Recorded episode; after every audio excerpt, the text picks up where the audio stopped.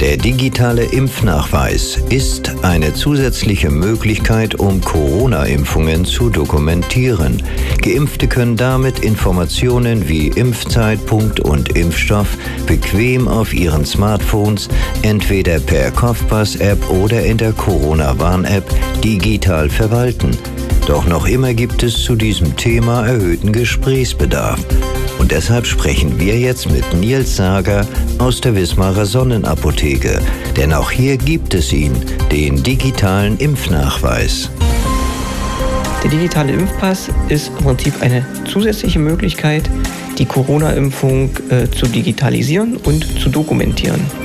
Das heißt, ähm, Geimpfte können dann Informationen wie den Impfzeitpunkt den Imp und den Impfstoff äh, bequem in ihrem Smartphone mitführen und eben bei Gelegenheit vorzeigen. Wie macht man das? Das macht man zum Beispiel mit der Kurvpass-App. Die ist europaweit zugelassen oder in der Luca-App oder in der Corona-Warn-App. Dort kann man diesen QR-Code, diesen digitalen Impfpass verwalten.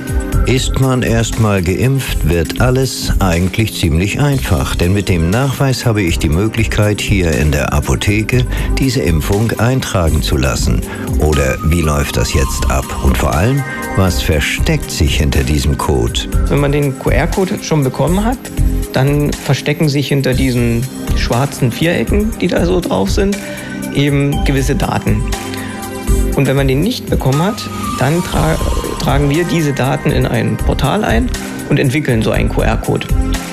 Was sind das für Daten?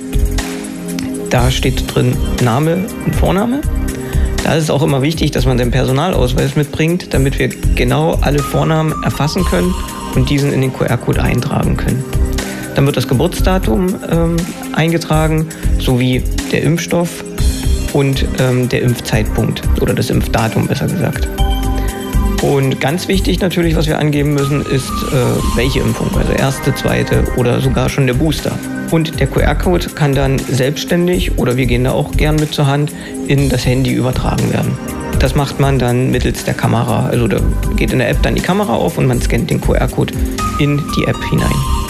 Lange Wartezeiten gibt es hier in der Sonnenapotheke auch nicht, denn, so verspricht Nils Sager, das wird hier gleich erledigt. Genau, das machen wir sofort. Also man kann mit seinem Impfpass und seinem Personalausweis vorbeikommen und dann dauert das ungefähr fünf Minuten und dann bekommt man seinen QR-Code als Ausdruck mit, also als A4-Blatt ähm, und kann den dann, wie gesagt, in, äh, digitalisieren, indem man den dann ins Handy fotografiert.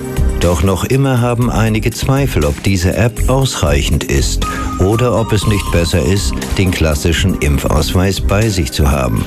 Ja, genau. Es ist sogar schon so, dass in vielen ähm, ja, Restaurants oder Geschäften eben auch man das will, dass man diesen QR-Code hat, weil die können dann eine sogenannte Covpass Check-App installieren. Hat man vielleicht auch schon mal gehabt, dass man dann das Handy vorgezeigt hat und man ist mit einem anderen Handy drüber gegangen. Und daran hat man dann gesehen, ja, das Zertifikat ist gültig, das ist alles in Ordnung. Man kann noch rein oder man kann sich setzen, je nachdem.